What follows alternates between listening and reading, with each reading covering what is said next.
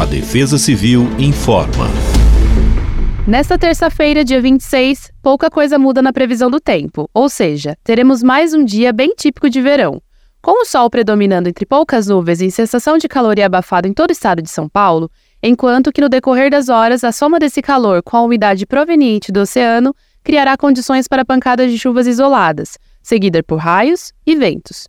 Há condições para chuva forte, logo recomenda-se atenção em áreas mais vulneráveis. A mínima será de 18 graus e a máxima de 28 graus em São Paulo, enquanto em Tatuí os termômetros variam entre 19 e 31 graus. No verão, proteja-se do sol e passe protetor solar. Previna-se de doenças de pele.